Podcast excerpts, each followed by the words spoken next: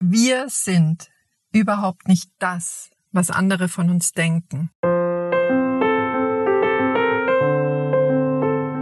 Und kann das ganz schön aus mir selbst heraus nähren, indem ich spüre, wie ich das Leben möchte und wie ich in jedem Moment Mutter bin, Frau bin, Mensch bin.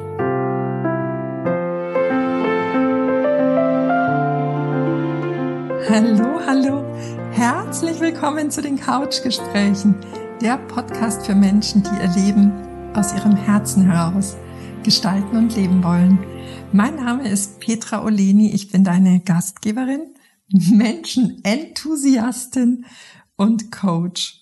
Und in diesen Folgen hier stelle ich dir inspirierende Menschen vor, die uns direkt in ihr persönliches Herzwärts unterwegs sein mitnehmen.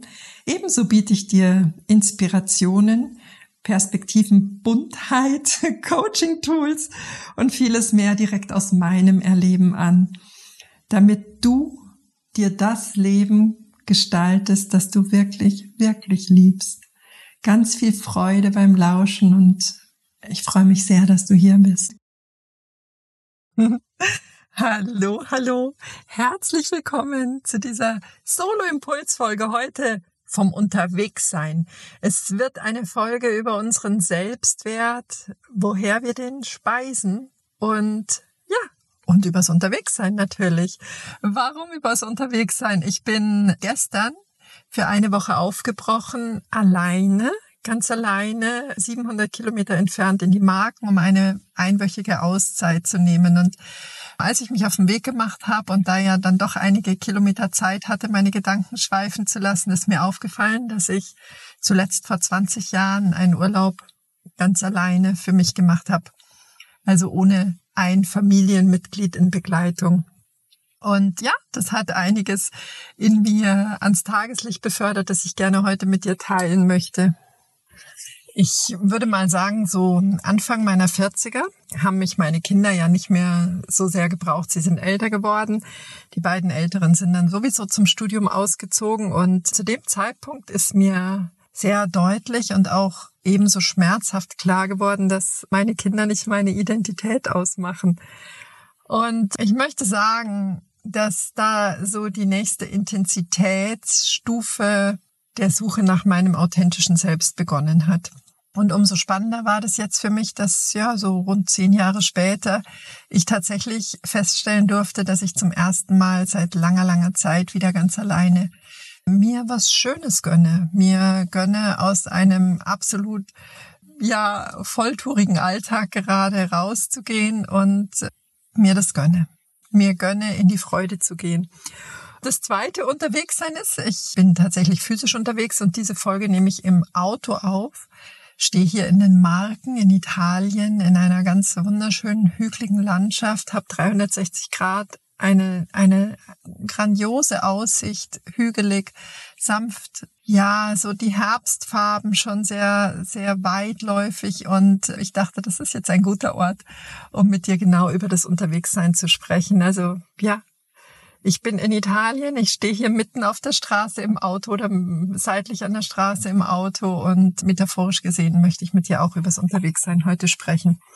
Also, 700 Kilometer hatte ich Zeit und einige Gedanken sind hochgekommen, so dass ich heute hier ohne klares Konzept sitze. Ich einfach mit dir mal so diese, diese Autofahrt teilen möchte. Und begonnen habe ich damit, einen Blick auf uns Frauen zu werfen, auf Frauen zu werfen und habe mit dem Körper begonnen. Und wenn wir uns dieses Wunderwerk anschauen, dann sieht man ja sehr schnell, dass es Körperteile gibt, die nähren und ähm, Körperbereiche, die empfangen, die aufnehmen. Und das alles, beides, ja, im Idealfall unter Hingabe geschieht und ja, wir damit eigentlich schon per unserer natürlichen DNA in einer fürsorgenden Rolle sind. Das ist so diese erste Erkenntnis gewesen, dass wir da natürlich entsprechend ausgerüstet sind.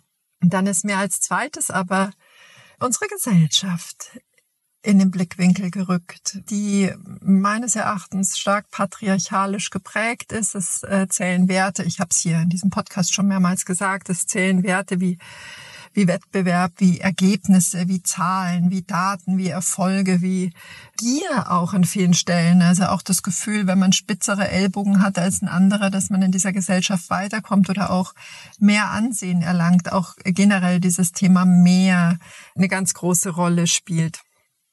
Ja, und dann gibt es dieses Narrativ, dieses Narrativ in unserer Gesellschaft, dass viele von uns Frauen auch auch einfach übernehmen. Und ich beobachte es sogar mit, mit Schrecken bei einigen jungen Mädchen heute noch aus der Generation meiner jüngsten Tochter, dass es gefeiert wird und gehypt wird, wenn man selbstlos ist, wenn man sich hinten anstellt als Mädchen, um sich um andere zu kümmern und dabei aber sehr früh schon verlernt, diese innere Verbindung zu sich selbst zu leben, zu pflegen, überhaupt erstmal aufzubauen.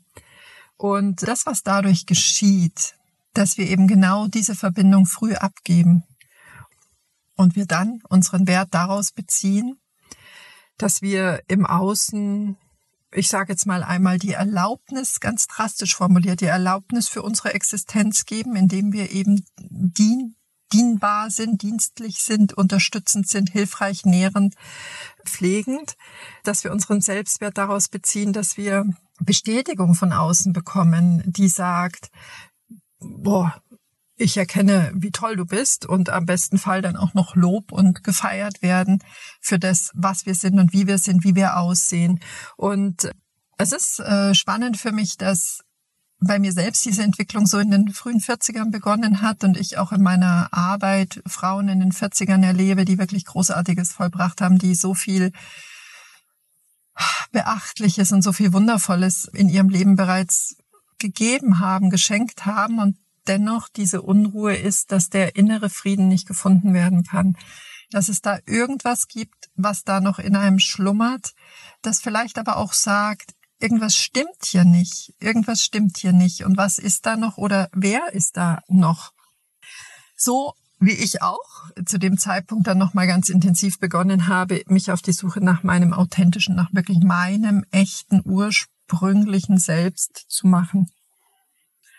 Jetzt magst du vielleicht einwenden, dass es doch heute schon so viele Frauen gibt, die, die unterwegs sind, die aus ihrer Muschel rausgekommen sind und sich zeigen und ihre Stimme erheben und ja, die, äh, die nach vorne treten. Und da gebe ich dir absolut recht. Und wenn man die sozialen Medien betrachtet, dann wird gezeigt, wie, wie gut man aussieht, jenseits des Alters, was für Kleidung man hat, wie, welche Autos man fährt und welche Ferien man macht, welche Gerichte man kocht, welche Freunde man hat, mit denen man sich umgibt.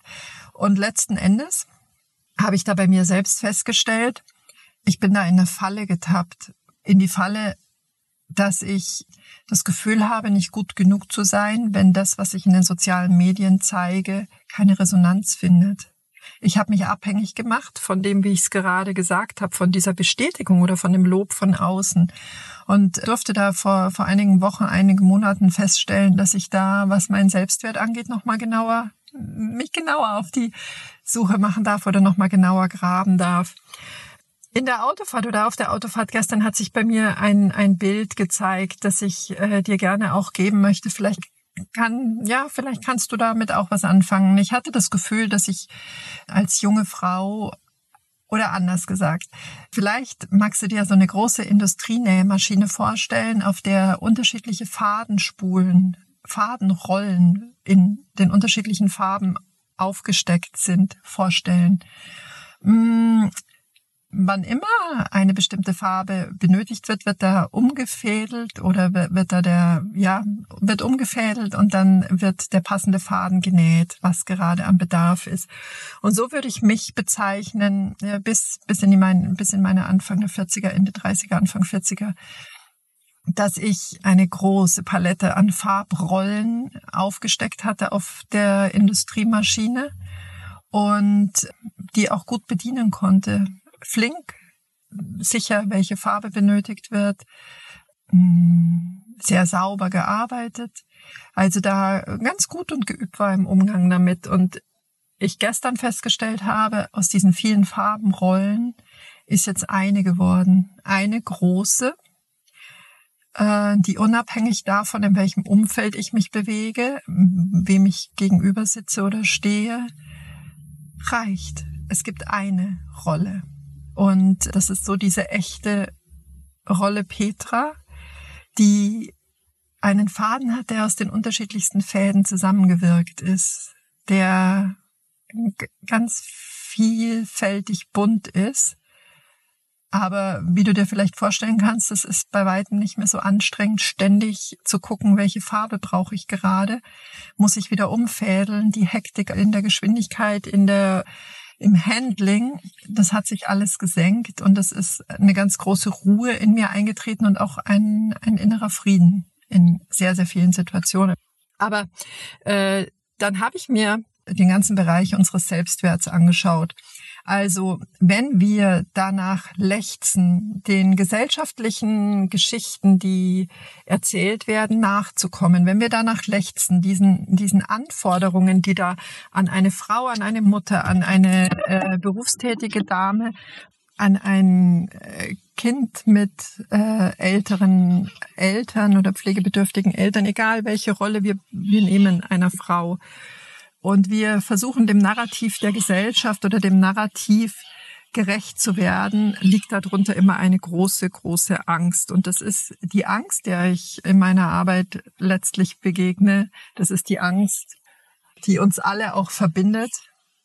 Bin ich gut genug? Bin ich gut genug? Bin ich schön genug? Bin ich intelligent genug? Bin ich fleißig genug? Bin ich erfolgreich genug? Bin ich äh, schlank genug? Straff genug? E, egal in welcher Ausprägung dieses genug. Und wenn wir in einer Angst sind, fühlen wir uns natürlich auch bei Abweichungen von dem ähm, Anforderungsprofilen auch ganz leicht unloyal oder wir fühlen uns vielleicht als Betrüger, weil wir weil wir bestimmte Muster nicht fortsetzen, wir fühlen uns falsch. Es, äh, vielleicht äh, geht's bis zur Scham für bestimmte Dinge, die wir glauben, nicht zu erfüllen.